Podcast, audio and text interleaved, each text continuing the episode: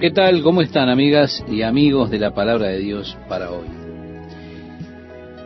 Reiteramos lo que decíamos en la audición anterior. Dios está buscando atraer o llamar la atención de su pueblo. Por eso Dios tiene estos profetas que hacen cosas pintorescas, tratando de llamar la atención del pueblo. Ellos quizás se vuelvan curiosos viendo estas acciones bizarras. Dios con todo desea dar el mensaje, aunque ellos no están escuchando más. Con todo, Dios quiere que ellos reciban su mensaje. Es que mucho después que una persona cierra su corazón a Dios, cierra su oído a Dios, aún así Dios continúa hablando de formas diferentes. Si usted ya no escucha directamente la voz de Dios, la palabra de Dios, su mensaje, Dios ha de hablarle a usted de manera sutil por medio de las cosas que ocurren alrededor de su vida, las circunstancias, los eventos, todo lo demás. Dios ha de entregar su mensaje de un modo u otro. Ahora viene el profeta y le dice que le dijera al pueblo, mientras estaba comiendo y bebiendo su agua, comiendo y bebiendo de la forma que Dios le mandó, le habla al profeta y di al pueblo de la tierra, así ha dicho Jehová el Señor, sobre los moradores de Jerusalén y sobre la tierra de Israel. Su pan comerán con temor y con espanto beberán su agua, porque su tierra será despojada de su plenitud, por la maldad de todos los que en ella moran. Y así, continuamos hasta el versículo 22, que le invito a que usted lo lea, porque eso es lo que estaban diciendo. Este no, no es nuestro tiempo los días son prolongados, toda la visión falla. Usted ha escuchado eso ya por mucho tiempo. No entendemos qué es lo que quiere decir el Señor con que está viniendo ese día. Usted ha escuchado ya por mucho tiempo todo esto y entonces se pregunta, ¿qué quiere decir con que el Señor está viniendo? ¿A qué hace referencia cuando dice que nos estamos aproximando al fin? Los días se prolongan vamos a estar aquí unos cuantos miles de años más. Sí, la vida ha de continuar, el hombre ha de continuar. Entonces no entendemos qué es lo que quiere decir con que nos acercamos al fin. Precisamente eso es lo que decían en Jerusalén en esa oportunidad. La destrucción estaba sobre ellos. Estaban a días de que ocurriera. Con todo estaba ese proverbio que decía, ah, los días se han prolongado toda la visión falla. No habrá de pasar lo que dicen en nuestro periodo de vida. El apóstol Pedro decía, en los postreros días vendrán burladores, andando según sus propias concupiscencias y diciendo, ¿dónde está la promesa de su advenimiento? Porque desde el día en que los padres durmieron, todas las cosas permanecen así como desde el principio de la creación. Después el apóstol Pedro agrega, el día del Señor vendrá. Dios precisamente está diciéndole a Ezequiel acerca de ese proverbio que estaban usando. Diles, por tanto, así ha dicho Jehová el Señor, haré cesar ese refrán, y no repetirán más este refrán en Israel. Diles, pues, se han acercado aquellos días y el cumplimiento de toda visión, porque no habrá más visión vana, ni habrá adivinación de lisonjeros en medio de la casa de Israel. Porque yo Jehová hablaré, y se cumplirá la palabra que yo hablé, no se tardará más, sino que en vuestros días, oh casa rebelde, hablaré palabra y la cumpliré, dice Jehová el Señor. No será en los días de sus nietos o de sus bisnietos o lo que sea. No, van a ser en estos días. Porque yo, Jehová, hablaré y se cumplirá la palabra que yo hable, no se tardará más, sino que en vuestros días, oh casa rebelde, hablaré palabra y la cumpliré, dice Jehová el Señor, reiteramos. Continúa el profeta diciendo, y vino a mí palabra de Jehová diciendo, Hijo del hombre, he aquí que los de la casa de Israel dicen, la visión que éste ve, de mucho antes, ¿no? Es para de aquí a muchos días. En otras palabras, no ha de acontecer por algún tiempo. Para lejanos tiempos, profetiza éste. Diles, por tanto, así ha dicho Jehová el Señor, no se tardará más ninguna de mis palabras, sino que la palabra que yo hable se cumplirá, dice Jehová el Señor. Y así en un año sucedió. Vino mi palabra de Jehová diciendo, Hijo del hombre, profetiza contra los profetas de Israel que profetizan, y di a los que profetizan de su propio corazón, oíd palabra de Jehová. Así ha dicho Jehová el Señor, ay de los profetas insensatos, que andan en pos de su propio espíritu y nada han visto. En otras palabras, estaban siguiendo sus propias imaginaciones, no habían visto nada de parte de Dios. Ellos estaban proclamando sus propias visiones, ideas falsas.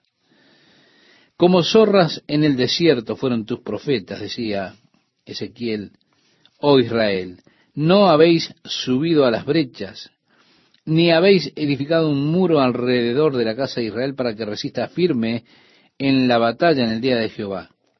No ayudaron a Israel, no se pararon en la brecha.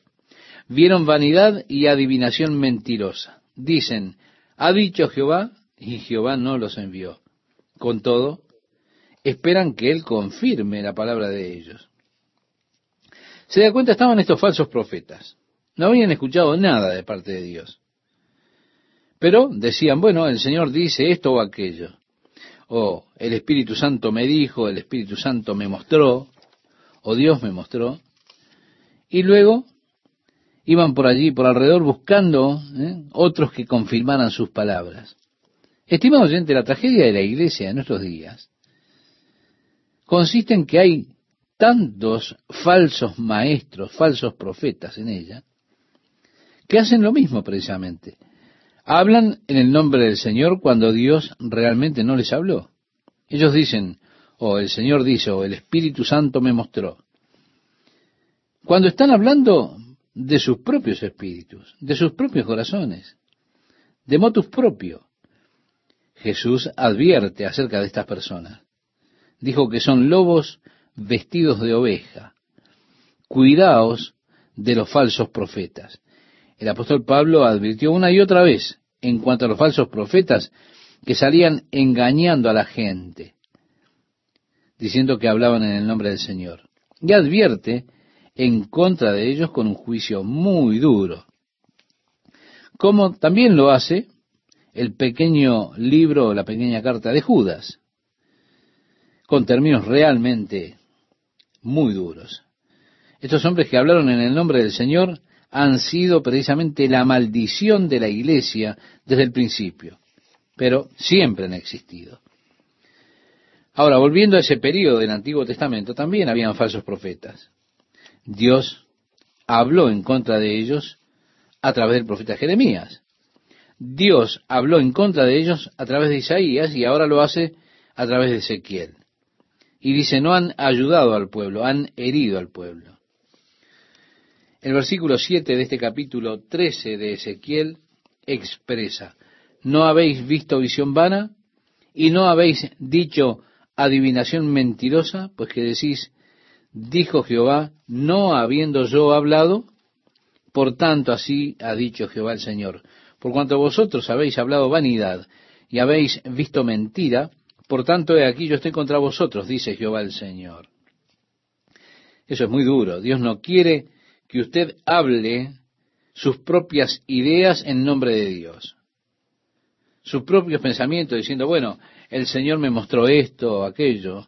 Había una persona precisamente que era de esos que dicen así. El Señor me dijo, y el Señor le dijo que saliera al desierto y fuera por allí.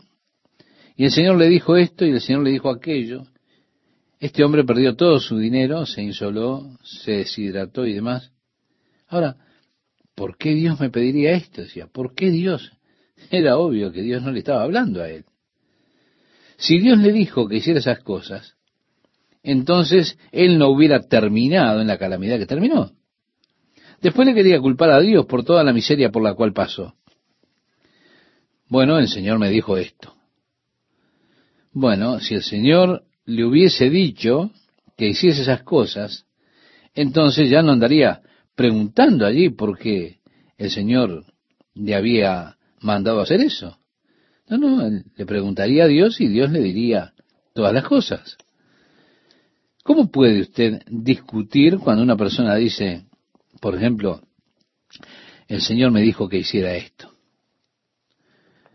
Usted necesita ser cuidadoso acerca de eso. La Biblia dice, por lo tanto, el Señor dice, o el Señor dijo, tenemos que ser cuidadosos, porque podemos caer bajo la sentencia de esos falsos profetas. Yo pienso que se usa esto de decir, el Señor me mostró, el Espíritu Santo me mostró, con mucha liberalidad, y Dios no quiere eso. Ustedes que dicen, el Señor dijo, cuando Dios no ha hablado, Dice el verso 9, estará mi mano contra los profetas que ven vanidad y adivinan mentira. No estarán en la congregación de mi pueblo. Amigo, esto realmente es muy duro. Cuando el pueblo de Dios esté congregado en la escena celestial, esos hombres no estarán allí. Así que hay que tener mucho cuidado. Y agrega, ni serán inscriptos en el libro de la casa de Israel, ni a la tierra de Israel volverán, y sabréis que yo soy Jehová el Señor. ¿Sí? Por cuanto engañaron a mi pueblo diciendo paz, no habiendo paz, y uno edificaba la pared, y he aquí que los otros la recubrían con lodo suelto.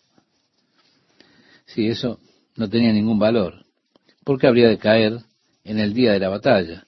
Ahora, note que estaban diciendo, ¿no? Jeremías estaba regañando, diciendo lo que decía, y era Dios que hablaba a través de Jeremías. A duras penas sanaron la herida de mi hija Israel, diciendo paz, paz donde no hay paz. Oh, pero estaban haciendo confesiones positivas, ¿no? Bien, usted no quiere decir guerra y desolación, eso es terrible, ¿se da cuenta? Eso les acontecerá a ustedes si ustedes dicen que hay guerra, desolación. No, no, no. No diga eso porque le va a venir eso. Usted lo que tiene que hacer es una confesión positiva. El tema es que Dios dice que la confesión positiva es una mentira. No le ha de traer ningún bien el hecho de decir paz, paz, cuando no hay paz, dijo el Señor. Dios realmente los regañó por esas confesiones positivas, porque Dios no estaba prometiéndoles paz, sino que estaba juzgando a su pueblo. Ellos estaban negando la verdad, escapando de la verdad, mintiendo cuando decían paz, paz, porque no había paz. Y allí están, construyendo un muro que no habría de quedar en pie. ¿Por qué? Porque una persona diría paz, otra vendría y la confirmaría, ah, sí, paz, y no había paz, sino que lo que venía era el juicio de Dios. Di a los recubridores con lodo suelto que caerá, vendrá lluvia torrencial, y enviaré piedras de granizo que la hagan caer, y viento tempestuoso la romperá. He aquí cuando la pared haya caído, no os dirán, ¿dónde está la embarradura con que la recubriste? Es decir, ¿dónde están las profecías que nos diste? Por tanto, así ha dicho Jehová el Señor, haré que la rompa el viento tempestuoso con mi ira, y lluvia torrencial vendrá con mi furor, y piedras de granizo con enojo para consumir, así desbarataré la pared que vosotros recubristeis con lodo suelto, y la echaré a tierra, y será descubierto su cimiento y caerá, y seréis consumidos en medio de ella, y sabréis que yo soy Jehová. ¿Se da cuenta? Esta frase aparece una y otra vez, sesenta y dos veces en este libro de Ezequiel. Y traeré mis juicios cuando traiga mi palabra, cuando mi palabra suceda. Y esto, por supuesto, es el propósito de la profecía. Cuando la profecía acontezca, sabrán que Él es el Señor, que fue Dios el que habló, y que Dios es el único que puede hablar cosas antes de que ellas acontezcan. Sesenta y dos veces Dios habló, habló y fue cumplido. Y Él dijo, sabrán que yo soy el Señor. A partir del verso 15 leemos, Cumpliré así mi furor en la pared y en los que la recubrieron con lodo suelto y os diré, no existe la pared, ni los que la recubrieron, los profetas de Israel que profetizaban acerca de Jerusalén y ven para ella visión de paz, no habiendo paz, dice Jehová el Señor. Y tú, hijo de hombre, estoy hablándole de a Ezequiel, pon tu rostro contra las hijas de tu pueblo que profetizan de su propio corazón y profetiza contra ellas. Estaban estas personas allí en Jerusalén que tomaban este título de profetiza y así profetizaban de sus propios corazones. Dios le dice a Ezequiel, y di, así ha dicho Jehová el Señor, hay de aquellas que cosen vendas mágicas para todas las manos y hacen velos mágicos para la cabeza de toda edad para cazar las almas. ¿Habéis de cazar las almas de mi pueblo para mantener así vuestra propia vida? Esto suena como que ellos estaban en alguna clase de brujería, alguna práctica ocultista, cosiendo esas almohadas y poniendo esas pequeñas gorras de todo tamaño, de, por supuesto, de cabeza, de estatura, y hacían esas pequeñas gorras que podían usar. Agrega el profeta, ¿y habéis de profanarme entre mi pueblo por puñados de cebada? Estaban divinizando todo. ¿Se da cuenta? Deme un puñado de cebada, deme trigo y les daré una fortuna. Pongan dólares en mis manos, denarios, y les diré lo que habrá de venir. Dios está hablando contra ellos. Y por pedazos de pan, matando a las personas que no deben morir y dando vida a las personas que no deben vivir, mintiendo a mi pueblo que escucha la mentira, estaban asesinando las almas cuando les decían, oigan, las cosas van a estar bien. Usted tiene un gran futuro. ¿Sabe lo que veo? Veo un, hombre apuesto que ha de venir a su vida. Usted ha de vivir felizmente para siempre con Él. Esas personas no escuchaban la palabra de Dios, no escuchaban las advertencias de Dios porque miraban al confort que podían recibir. Por tanto, así ha dicho Jehová el Señor, he aquí yo estoy contra vuestras vendas mágicas, con que cazáis las almas al vuelo. Yo las libraré de vuestras manos y soltaré para que vuelen como aves las almas que vosotras cazáis volando. Aquí parece como que ellos probablemente echaran maldiciones, se da cuenta, contra algunas personas. Tenían esos pequeños encantamientos, colocaban alfileres en, en las muñecas, esa clase de cosas, intentando traer miedo a la mente de las personas. Que dijeran ellos, me hicieron un hechizo a mí. Dios dice, romperé asimismo vuestros velos mágicos y libraré a mi pueblo de vuestra mano, y no estarán más como presa de vuestra mano, y sabréis que yo soy Jehová. Por cuanto entristecisteis con mentira el corazón del justo. Por supuesto, las personas justas cuando veían esta clase de cosas, era algo, un sentimiento de lástima que les traía. Te pensaría, oh Dios, ¿cuánto tiempo más les vas a permitir continuar? al cual yo no entristecí y fortalecisteis las manos del impío para que no se apartase de su mal camino, infundiéndole ánimo, continúa el profeta. Sí, estaban confortando a aquellos que morían en su maldad. Debido al consuelo que le daban a ellos, no se arrepentían, no se apartaban de su maldad. Esto es como muchos ministros que hay en el día de hoy, estimado oyente. Ellos están allí en el púlpito diciendo, no hay infierno, usted no tiene por qué preocuparse. Cada día y de todas formas, el mundo se está volviendo cada vez mejor y mejor. Estamos al borde del glorioso milenio, la gloriosa era está cerca. Y las personas son atraídas por un mensaje así.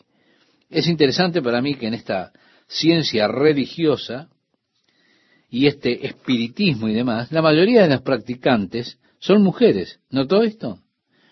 En esa teosofía, esa ciencia religiosa, en toda esa clase de metafísica, la mayoría son mujeres. Así el Señor realmente tiene una palabra contra ellas aquí. Por tanto, no veréis más visión vana, ni practicaréis más adivinación, y libraré a mi pueblo de vuestra mano, y sabréis que yo soy Jehová. Vinieron a mí algunos de los ancianos de Israel, y se sentaron delante de mí, y vino a mí palabra de Jehová diciendo, Hijo de hombre, estos hombres han puesto sus ídolos en su corazón y han establecido el tropiezo de su maldad delante de su rostro. ¿Acaso he de ser yo en modo alguno consultado por ellos? Es decir, Dios le decía al profeta, ¿por qué debo hablar con ellos? ¿Por qué tengo que tratar con ellos? Estos hombres que están sentados allí, delante tuyo, tienen ídolos que han colocado en sus corazones. Estimado oyente, la idolatría comienza en el corazón. Es el primer lugar en el cual uno se aparta de Dios. Es allí realmente donde uno debe volverse a Dios. Así decía el apóstol Pablo escribiéndole a los romanos en el capítulo 10, verso 9 de esa carta, y creyeres en tu corazón que Dios le levantó de los muertos. En el libro de Proverbios capítulo 4, verso 23 dice, sobre toda cosa guardada, guarda tu corazón porque de él mana la vida.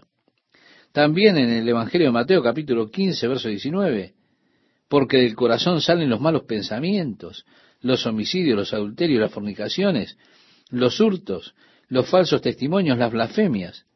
Allí estaban aquellos hombres que venían a consultar a Dios para escuchar la palabra del Señor por medio del profeta. Y Dios le dice a Ezequiel, estos hombres que están sentados aquí, Ezequiel, ¿por qué debo hablar con ellos? ¿Por qué he de ser consultado por ellos? Si todos ellos tienen sus ídolos en sus corazones. Generalmente ellos colocaban un, un ídolo en un altar, en una mesa, en algún lugar de la casa. Ya eso era suficientemente malo, pero peor aún es tener un ídolo colocado en su corazón, porque allí uno comienza a engañarse a uno mismo diciendo, yo no soy culpable de idolatría, no tengo ídolos, no tengo ningún altar en mi casa, no tengo ningún pedestal, no tengo ninguna imagen. No, la tiene en su casa, usted la tiene en un lugar que es mucho peor, tiene su ídolo allí en su corazón. Vinieron a mí algunos de los ancianos de Israel y se sentaron delante de mí. Y vino a mí palabra de Jehová diciendo, Hijo de hombre, estos hombres han puesto sus ídolos en su corazón y han establecido el tropiezo de su maldad delante de su rostro. ¿Acaso he de ser yo en modo alguno consultado por ellos?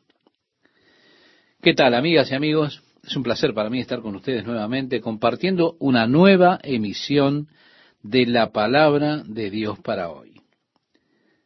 Sí, Dios a través del profeta estaba diciendo, ¿por qué debo hablar yo con ellos? ¿Qué debo tratar con ellos? Esos hombres que están sentados ahí delante de ti, Ezequiel, ellos tienen sus ídolos que han puesto en sus corazones es que la idolatría comienza en el corazón. Usted puede leer después el capítulo 4, versículo 23 de Proverbios y verá que es así. Allí es el primer lugar en el cual uno se vuelve contra Dios. Bien decía el apóstol Pablo escribiéndole a los romanos en el capítulo 10, verso 9 de su carta, que si confesares con tu boca y creyeres en tu corazón que Dios le levantó de los muertos, será salvo. Sobre toda cosa guardada, dice ese pasaje que recomendábamos leer de Proverbios, guarda tu corazón porque de él mana la vida. Es que del corazón proceden las blasfemias, los asesinatos, los adulterios, las fornicaciones. Así lo dice el Nuevo Testamento. Y allí estaban esos hombres preguntándole a Dios queriendo oír la palabra del Señor a través del profeta. Dios le dice a Ezequiel, esos hombres que están sentados ahí, Ezequiel, ¿por qué debo hablar con ellos? ¿Por qué debo ser consultado por ellos? Porque todos ellos tienen sus ídolos en sus corazones. Ahora, generalmente, los ídolos los colocaban sobre un altar, sobre una mesa, en algún lugar de la casa. Eso ya era, evidentemente, de hecho, era malo. Pero peor aún, es colocar un ídolo en el corazón. ¿Por qué entonces uno se engaña a uno mismo? Quizá dice, yo no soy idólatra porque no tengo ningún altar, no tengo ningún ídolo sobre ningún lugar. usted tiene algo que es peor, lo tiene allí en su corazón. Dios dice, háblales por tanto y diles, así ha dicho Jehová el Señor, cualquier hombre de la casa de Israel que hubiere puesto sus ídolos en su corazón y establecido el tropiezo de su maldad delante de su rostro, y viniere al profeta, yo Jehová responderé al que viniere conforme a la multitud de sus ídolos, para tomar a la casa de Israel por el corazón ya que se han apartado de mí todos ellos por sus ídolos. Sí, Dios dice, yo les responderé. Ellos se han vuelto extraños para mí debido a sus ídolos, a su idolatría, adorando esos ídolos. Sí, ellos tenían una pasión principal que gobernaba su vida, pero esa pasión principal no era Dios, sino que, muy por el contrario, eran ídolos que los alejaban de Dios. Por tanto, di a la casa de Israel, así dice Jehová el Señor, convertíos y volveos de vuestros ídolos y apartad vuestro rostro de todas vuestras abominaciones, porque cualquier hombre de la casa de Israel y de los extranjeros que moran en Israel, que se hubiere apartado de andar en pos de mí, y hubiere puesto sus ídolos en su corazón, y establecido delante de su rostro el tropiezo de su maldad, y viniera el profeta para preguntarle por mí, yo Jehová le responderé por mí mismo, y pondré mi rostro contra aquel hombre, y le pondré por señal y por escarmiento, y lo cortaré de en medio de mi pueblo, y sabréis que yo soy Jehová. Dios está diciendo en otras palabras, voy a ser feroz en mi juicio con esa persona, lo eliminaré. ¿Tú vienes a mí con ídolos en tu corazón? Hey, eso es un asunto peligroso. Si usted recuerda, estimado oyente, en el Nuevo Testamento, en el libro de los Hechos, capítulo 5, usted se encuentra con dos personajes, Ananías y Zafira, que intentaron precisamente hacer eso. Fueron a Dios, pero ellos tenían sus ídolos en su corazón. Estaba sentado Mamón en el corazón de ellos, el Dios del dinero. Sí, puede ser un deseo u otros ídolos también. Era, en el caso de ellos, el deseo de ser reconocidos por la iglesia como personas generosas, que daban dadivosamente, para que dijeran, ¿no es maravilloso lo que hacen? Ellos vendieron su propiedad y en apariencia estaban entregando todo el dinero para que la gente dijera, fantástico. Pero ellos no eran fantásticos, no eran maravillosos, pretendían serlo. Se estaban guardando parte de la ganancia que habían obtenido con la venta para ellos mismos. Ahora, no hay nada de malo en eso. Primero ellos no tenían por qué vender su casa, no tenían que traer nada, Dios no quiere eso. Pero ellos estaban fingiendo, estaban viniendo allí delante de Dios, pero en sus corazones habían ídolos. Por eso Pedro les dice, ¿por qué han conspirado en su corazón para hacer este mal y pecar contra Dios y mentirle al Espíritu Santo? Ustedes no le han mentido a los hombres, le han mentido a Dios. Como resultado ellos cayeron muertos y fueron sacados de aquel lugar. Dios dice, y lo cortaré de en medio de mi pueblo. Estimado oyente, agradezcale a Dios que en el día de hoy Dios no sea tan severo como lo fue con la iglesia primitiva. Créame, nosotros no tendríamos una iglesia tan grande como la que tenemos si la mano de Dios fuera tan dura como fue al comienzo. En el verso 9 leemos, y cuando el profeta fuere engañado y hablare palabra, yo Jehová engañé al tal profeta, y extenderé mi mano contra él, y lo destruiré de en medio de mi pueblo Israel, y llevarán ambos el castigo de su maldad, como la maldad del que consultare, así será la maldad del profeta, para que la casa de Israel no se desvíe más de en pos de mí, ni se contamine más en todas sus rebeliones, y me sean por pueblo y yo le sea por Dios, dice Jehová el Señor. Oh, cómo deseaba Dios ser el Dios de ellos. Cómo deseaba que ellos fueran su pueblo y que caminaran delante de Él en santidad, en justicia de verdad, sin contaminarse con esas transgresiones. Continúa el profeta diciendo, vino mi palabra de Jehová, diciendo, Hijo de hombre, cuando la tierra pecare contra mí rebelándose pérfidamente, y extendiere yo mi mano sobre ella, y le quebrantare el sustento del pan, y enviare en ella hambre, y cortare de ella hombres y bestias, si estuviesen en medio de ella esos tres varones, Noé, Daniel y Job, ellos por su justicia librarán únicamente sus propias vidas, dice Jehová el Señor. Está diciendo en otras palabras aquí Dios, cuando traiga juicio sobre la tierra, aunque haya allí hombres justos, esos hombres justos, solamente ellos se han de salvar, pero no podrán librar a nadie más por su justicia. Ellos solos se librarán a ellos mismos. También es interesante que estos tres hombres que menciona, que menciona Dios, son Noé, a quien Dios libró cuando trajo su juicio sobre la tierra, Daniel, que estaba vivo en ese momento, era uno de los consejeros de Nabucodonosor, era un hombre muy joven, probablemente de unos 20 años, pero aún así él había desarrollado una tremenda reputación como gigante espiritual, como líder espiritual. Es que era realmente un hombre espiritual. Esto quedó evidenciado cuando él fue llevado cautivo a Babilonia.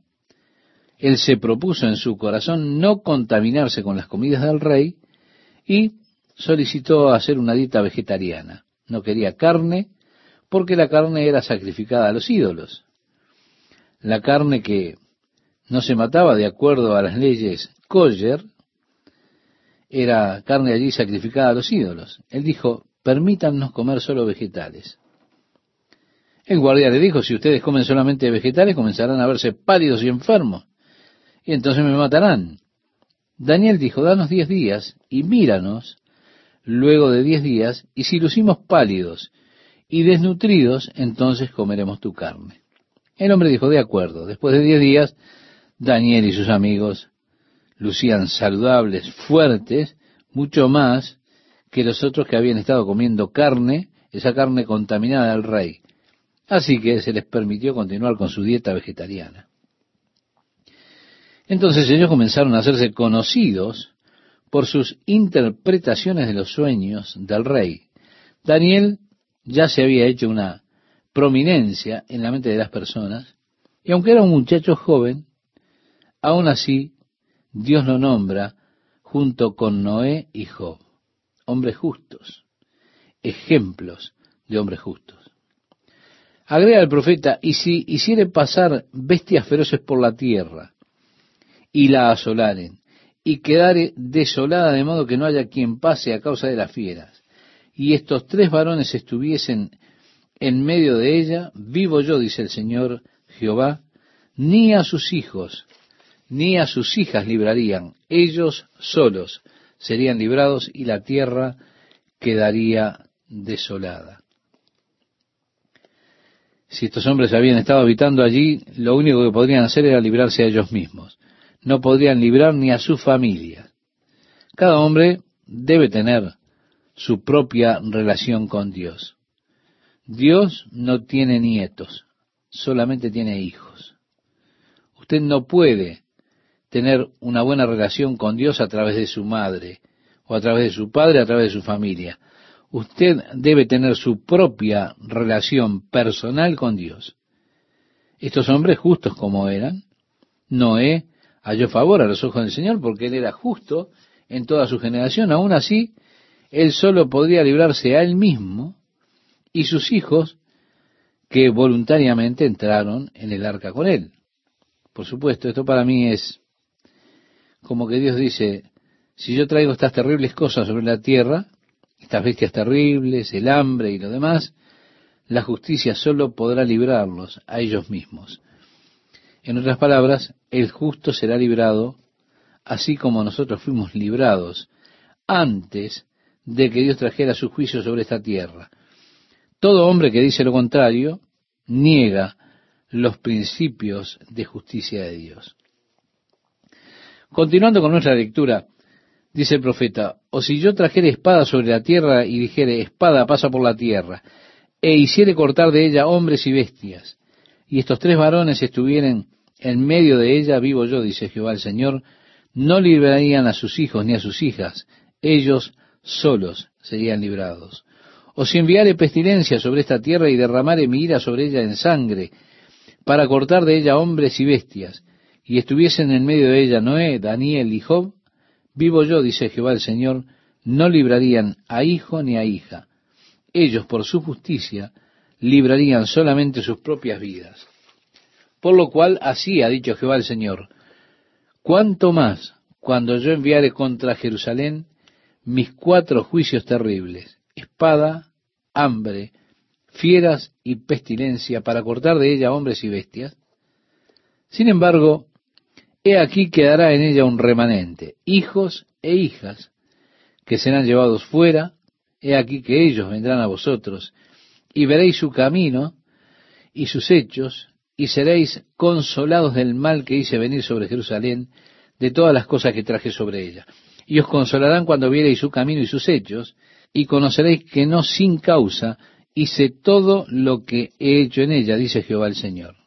Estimado oyente, pronto estos cautivos estarían llegando de Jerusalén, un remanente que escaparía. Cuando ellos les digan a los que están en Babilonia las cosas que sucedieron, cuando vean a esas personas, sabrían que lo que yo hice fue justo en mi juicio, cuando escuchen las abominaciones y las cosas que estaban sucediendo. Y dice, ustedes sabrán que yo soy justo cuando traiga mi juicio contra Jerusalén. Entramos ahora en el capítulo 15. Allí leemos, vino a mí palabra de Jehová diciendo, Hijo de hombre, ¿qué es la madera de la vid más que cualquier otra madera? ¿Qué es el sarmiento entre los árboles del bosque? Yo quiero que usted recuerde cuando Dios dijo acerca de la nación de Israel por medio del profeta Isaías en el capítulo 5, que Dios había plantado una viña agradable, esa viña era la nación de Israel. La cercó, construyó muros alrededor, hizo un lagar y regresó para el tiempo de la cosecha para participar del fruto de su viñedo. Y cuando llega tenía uvas agrias. Pregunto, ¿qué debo hacer? El vino y falló esta vid en traer su fruto. De esta manera dijo el Señor acerca de la nación de Israel, tú serás mi vino. ¿Qué más puedo hacer por ti que ya no haya hecho? Aún así, no has dado buen fruto. Por supuesto, esto nos trae a la memoria el Evangelio de Juan, en el capítulo 15, cuando Jesús decía, yo soy la vid verdadera, mi Padre es el labrador, todo pámpano que en mí no lleva fruto, bueno, usted puede leerlo después y seguir lo que dice allí. También decía, vosotros sois los pámpanos. Y aquí tenemos toda la idea, el propósito de Dios para usted, que consiste en que usted pueda llevar mucho fruto, buen fruto para Dios. Hay un solo propósito, hay una sola cosa para la que la vida es buena, y eso es llevar buen fruto. Él está señalando esto aquí. El tema principal del capítulo 15 es eso. La vid tiene un solo propósito y es llevar buen fruto. Ahora, si no lleva buen fruto, no sirve para nada. Bien decía, no sirve más para nada, sino para ser echada fuera y hollada de los hombres. En el profeta Ezequiel capítulo 15, verso 3, dice, tomarán de ella madera para hacer alguna obra, ¿Puede usted, estimado oyente, hacer una biblioteca con madera de David? De ninguna manera. No es buena para trabajarla, no sirve para nada. Usted no puede hacer nada con el viñedo. Realmente la vid se comienza a, a podrir casi inmediatamente. Queda muy débil, usted no puede poner nada de peso sobre ella, no se pueden hacer elementos para clavar un clavo, no tiene ningún valor, no sirve para nada. Ni siquiera se puede utilizar para sostener o colgar algo de ella, porque se rompe, se cae. Como que se queda hueco por adentro, es como, como si fuera una hoja de papel. Lo que usted cuelgue allí se va a caer porque se va a romper. No tiene valor como madera en absoluto, no sirve para nada. Bien dijo Jesús. Sirve para ser hollada, echada afuera y hollada de los hombres. En el libro del profeta Ezequiel, en el capítulo 15, ahora en el versículo 4 leemos, He aquí expuesta en el fuego para ser consumida. Sus dos extremos consumió el fuego y la parte del medio se quemó. ¿Servirá para obra alguna? Es que ni siquiera sirve para, para hacer un asado, para hacer brasas. No, no. Hay una sola cosa para la que sirve la vida, y es para dar uvas, para llevar fruto. Ahora Dios dice, ustedes son la viña de Dios. Eso es lo que Dios está diciendo. Y hay una sola cosa que Dios desea de usted. Él desea que usted lleve buen fruto, lleve mucho fruto. Así decía en el Evangelio de Juan. En esto es glorificado mi Padre, en que llevéis mucho fruto y seáis así mis discípulos. Dios desea de usted una vida fructífera. Una vida fructífera para Dios. Que usted pueda llevar esos buenos frutos de justicia en su vida en relación con el Señor. El versículo 5 de Ezequiel capítulo 15 dice, He aquí que cuando estaba entera no servía para obra alguna, cuanto menos después que el fuego la hubiere consumido y fuere quemada, ¿servirá más para obra alguna? Por tanto, así dicho Jehová el Señor, como la madera de la vida entre los árboles del bosque, la cual di al fuego para que la consumiese, así haré a los moradores de Jerusalén.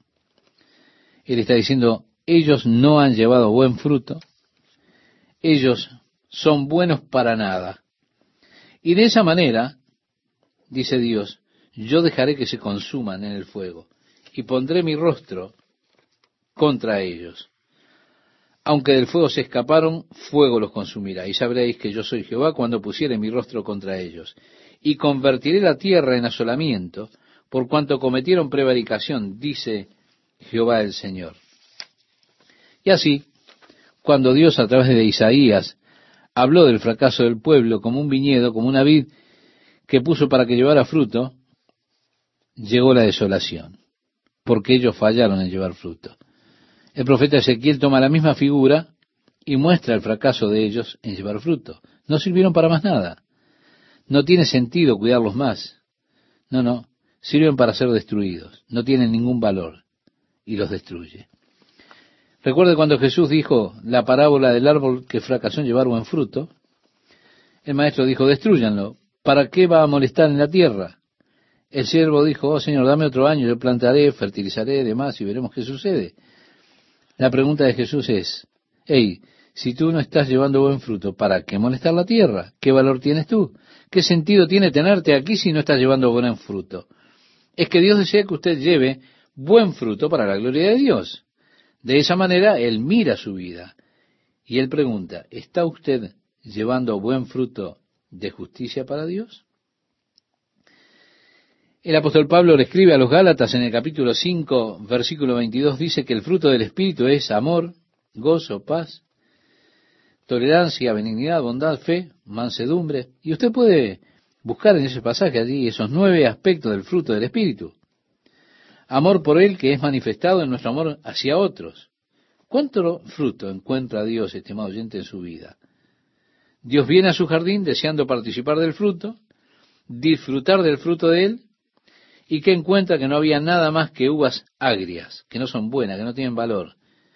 Y yo me pregunto cuántas veces se acerca Dios solo para tener comunión con nosotros, compañerismo, para experimentar nuestro amor por Él, para tener un tiempo de expresión amorosa en esa relación íntima con Dios y estamos agrios. Decepcionamos a Dios porque se da cuenta de las cosas no van como yo quisiera que fueran y entonces estoy agrio, amargado y me amargo contra Dios, despotrico contra Dios. Qué trágico es cuando Dios viene buscando comunión, buscando amor y encuentra esa actitud agria y amarga. Dios quiere, estimado oyente, que su vida fructifique, que lleve mucho fruto para su gloria. Realmente ese es el único valor que usted tiene. La viña no tiene otro propósito. No es buena para nada más que para llevar fruto. Jesús dijo, yo soy la vid, vosotros los pámpanos. La idea es llevar fruto, que su vida sea fructífera para Dios. ¿Qué tal amigos? ¿Cómo están? El profeta Ezequiel declara vino a mí palabra de Jehová diciendo, Hijo de hombre, notifica a Jerusalén sus abominaciones. Es decir, Dios habla contra Jerusalén. Ahora, por supuesto, una ciudad siempre está compuesta de habitantes. La ciudad de por sí no es buena o mala. La ciudad depende de la gente que vive dentro de ella. Así que está hablando contra los habitantes de Jerusalén. Contra ellos es que habla Dios. Y le dice al profeta que diga, así ha dicho Jehová el Señor sobre Jerusalén. Tu origen, tu nacimiento es de la tierra de Canaán. Tu padre fue amorreo y tu madre etea.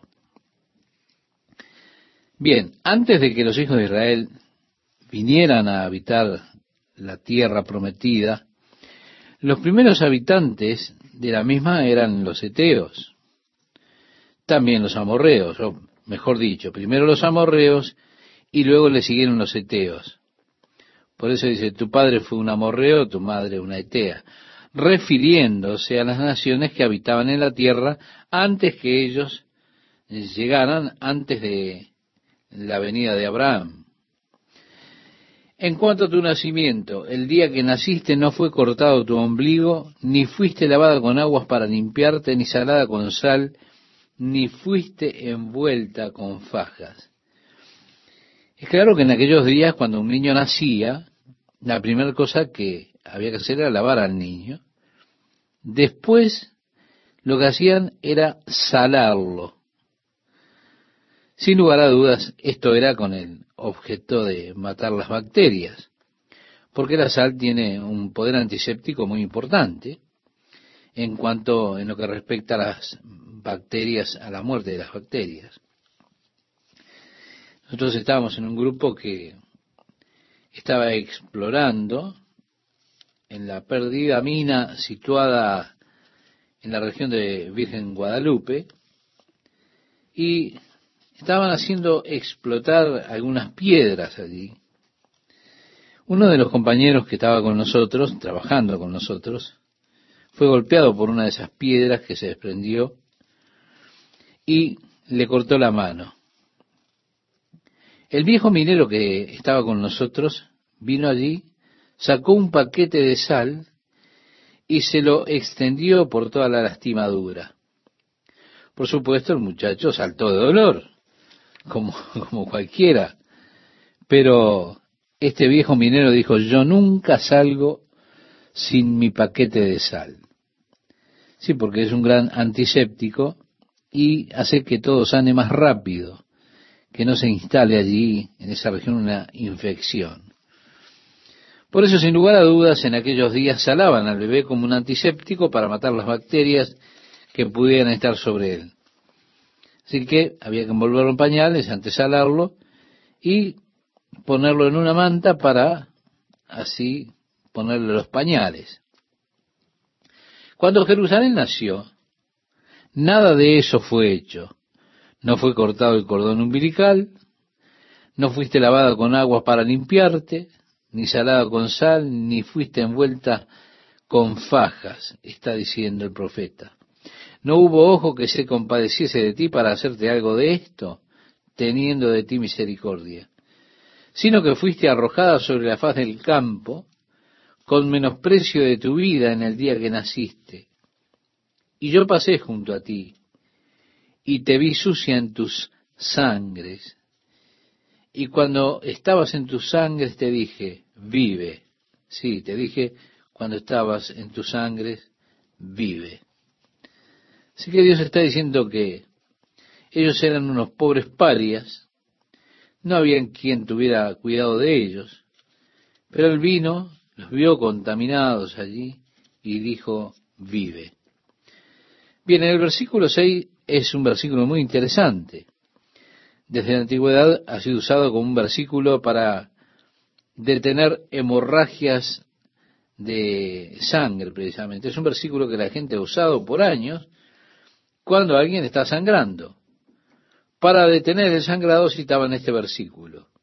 Ahora, no sé qué hace este versículo, pero su fe en creer que Dios habrá de hacerlo hace que se detenga el sangrado. Pero la gente por años ha usado esto como un encantamiento, parece, para el sangrado.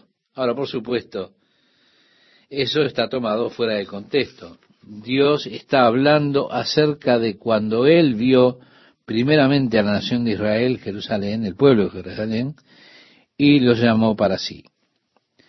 A partir del verso 7 dice, te hice multiplicar como la hierba del campo, y creciste y te hiciste grande, y llegaste a ser muy hermosa.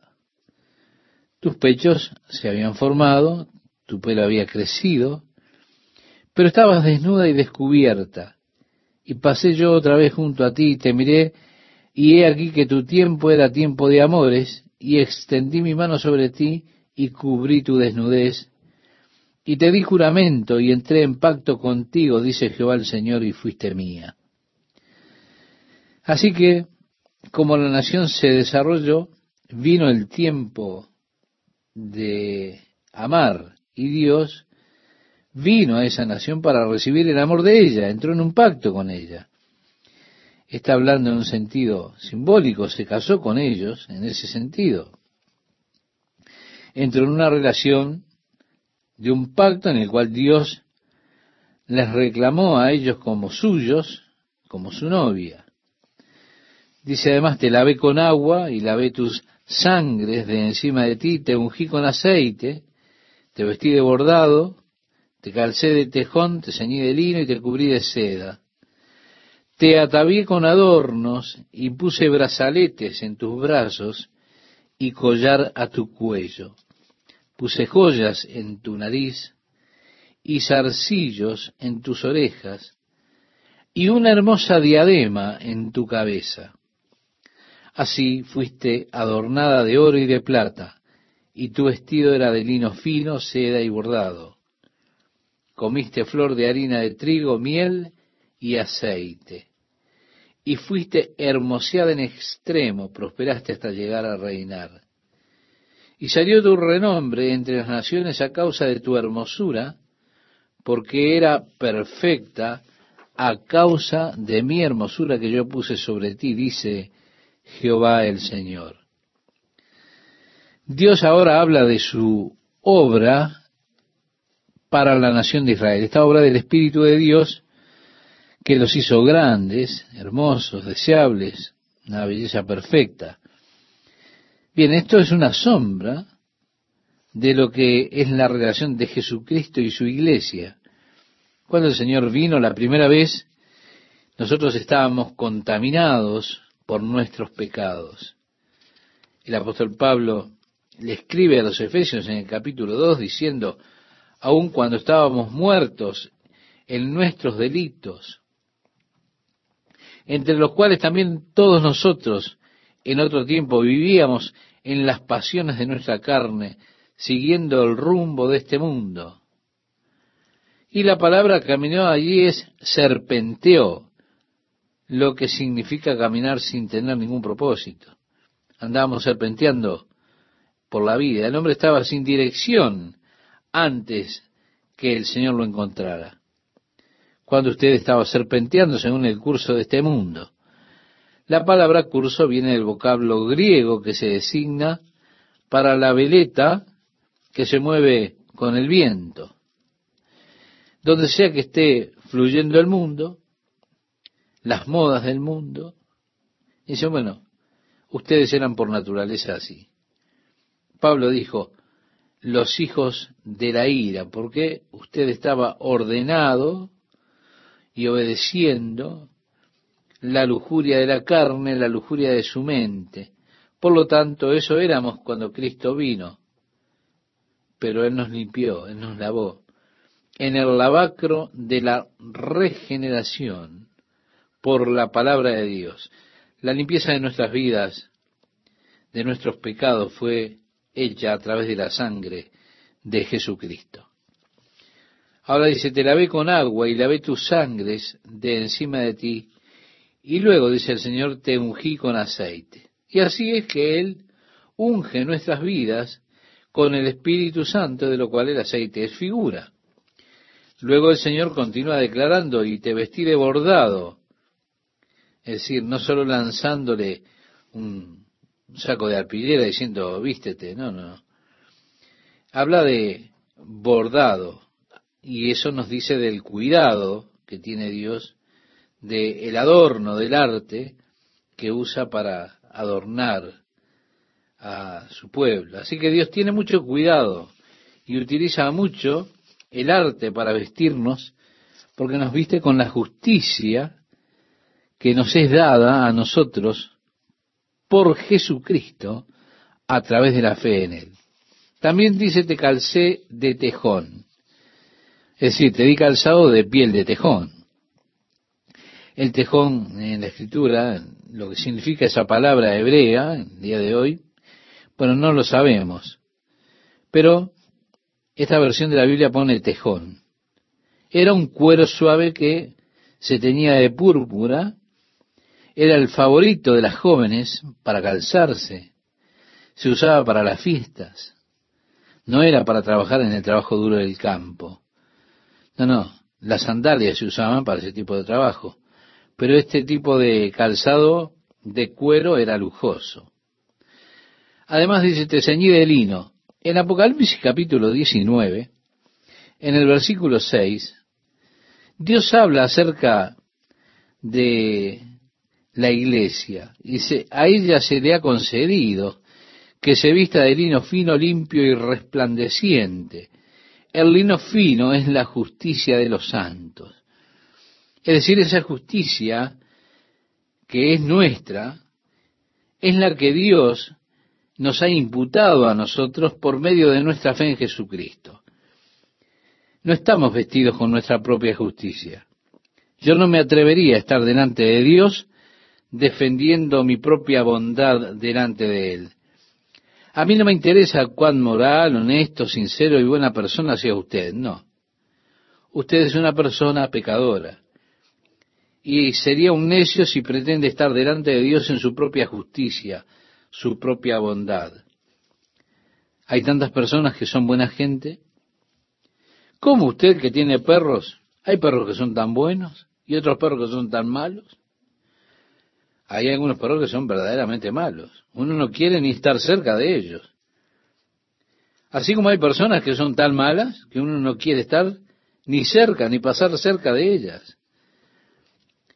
Ellos tienen sus situaciones personales tan malas que siempre están alterados por algo. Siempre andan gruñendo, nerviosos. Esa persona, más allá de estar delante de Dios, no es peor que aquella persona que por naturaleza tiene una condición agradable, tranquila, que es fácil de tratar. Nosotros tenemos algunos que son flemáticos y con tiempos de diferentes tipos de temperamentos. Ninguno de ellos, sea de la clase que sea, tendrá realmente aceptación delante de Dios. La única forma que podemos ser aceptados delante de Dios es vestidos con ese lino puro y resplandeciente que Dios nos ha dado, esa justicia que nos es imputada a nosotros, la justicia de Cristo que viene a través de la fe en Él. La dificultad surge cuando la persona tiene un problema con su disposición. generalmente es más consciente de su necesidad de ayuda. Generalmente él va al Señor más fácilmente. ¿Por qué? Porque él es un pecador, él sabe que es un pecador y sabe que necesita ayuda. Y así viene fácilmente al Señor. Ahora, la persona que es moralmente buena en su concepto, que es honesta, sincera, se da cuenta, tiene todas esas cualidades, Muchas veces es la persona que no siente necesidad de ir a Jesucristo. De esa forma muchas veces está mucho más allá del Señor que la persona que tiene una condición en la cual él se considera miserable naturalmente, lo cual por supuesto es algo muy interesante de considerar, porque muchos hombres buenos se van al infierno y muchos hombres malos van al cielo. Porque cuando usted tiene esa clase de naturaleza, ¿se da cuenta? Está en la condición de decir, oh Dios, necesito ayuda. Usted va a buscar a Dios por ayuda. La única manera en que cualquiera de nosotros podemos estar delante de Dios con toda seguridad no es por nuestra propia justicia, porque dice la Biblia que nuestra justicia es totalmente impura a los ojos de Dios. Así que Dios toma a Israel para lavarlo, ungir con aceite, para vestirlo. Después dice en el versículo 11, te atavié con adornos, puse brazaletes en tus brazos y collar en tu cuello, puse joyas en tu nariz y zarcillos en tus orejas y una hermosa diadema en tu cabeza. Yo miro esto como el fruto del Espíritu que adorna. El apóstol Pedro decía, vuestro atavío no sea el externo de peinados ostentosos, de adornos de oro, de vestidos lujosos, sino el interno, el del corazón, en el incorruptible ornato de un espíritu afable y apacible, que es de grande estima delante de Dios. Esto lo escribe Pedro en su primera carta, capítulo 3, verso 3. Él habla acerca de que la verdadera belleza no es la exterior, sino la interior. La verdadera belleza de una persona está en el carácter de su vida, el fruto del Espíritu, cuando Dios coloca esa joya gloriosa del Espíritu Santo, llena de humildad, de templanza, benignidad, bondad, amor, gozo, paz, fe, Sí, luego Dios dice, comiste flor de harina de trigo, miel y aceite, y fuiste hermoseada en extremo. Prosperaste hasta llegar a reinar y salió tu renombre entre las naciones a causa de tu hermosura. Por todo el mundo se hablaba de la belleza de esa nación. La reina de Seba, o de Saba, como se dice también, fue desde el sur para ver y oír la sabiduría y la riqueza de Salomón, de aquella nación representada en Salomón. Cuando ella estuvo con Salomón dijo, oh, yo escuché, no lo creía, pero ahora he visto y no se me ha dicho ni la mitad de la gloria de tu reino. Dios dice, yo te bendije, yo te honré, yo te prosperé, te volviste famosa, te volviste renombrada entre todos los gentiles. Todos escucharon de tu belleza, porque el Señor declara, porque era perfecta. Sí, esa era la belleza. A causa de mi hermosura que yo puse sobre ti, dice Jehová el Señor. Es que Dios obra en nosotros la obra de su Espíritu Santo. Y así como Dios obra en nosotros por su Espíritu, obra con el propósito de conformarnos a la imagen de Cristo. Cuando Dios obra en nosotros por su Espíritu, somos cambiados a la imagen de Cristo. Dios mira nos mire y dice, oh, tú eres perfectamente hermoso. Porque Dios nos ve a nosotros en Cristo. Y en Cristo no hay condenación para aquellos que están en Cristo Jesús, le decía el apóstol Pablo, escribiéndole a los romanos en el capítulo 8 de su carta. Dios lo ve a usted completo en Cristo, perfecto en Cristo, y declara que usted es perfecto en belleza. Ahora, después de esto, Dios acusa a esta nación. Dice, pero confiaste en tu hermosura y te prostituiste a causa de tu renombre y derramaste tus fornicaciones a cuantos pasaron. Suya eras. Ellos se alejaron de Dios y se fueron a adorar a cada Dios de cada uno de aquellos pueblos que estaban alrededor de ellos.